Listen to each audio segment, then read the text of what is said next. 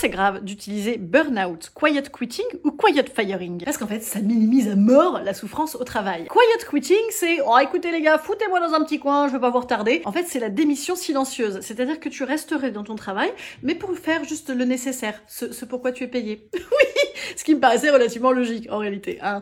Oui, bah continue ton quiet quitting dans ce cas-là, c'est clair. Quiet firing, alors ça, ça c'est très rigolo, c'est qu'en fait, on te fire quiètement sans te le dire, tu vois, c'est-à-dire on te vire, mais on, on te l'a pas dit. Non, en fait, on, te placardise, on te fout des pots de banane, on t'évite aux réunions, oui, on te, on te harcèle moralement, c'est ça. Et bien évidemment, tout ça, c'est l'autoroute hein, vers le plaisir, l'autoroute vers le burn-out, hein, bien sûr, le bien connu désormais. Hein. Donc le burn-out, hein, ça veut dire dépression. Voilà, ça veut dire dépression, ça veut dire sidération, ça veut dire oh, je ne peux plus rien faire. Globalement, en fait, tout ceci est le signe d'une grande lassitude par rapport à un travail trop exigeant qui ne nous permettrait pas d'avoir un pouvoir d'achat euh, rassurant. Mais rassurez-vous, il y a des ponts au mois de mai. Voilà, j'avais que ça.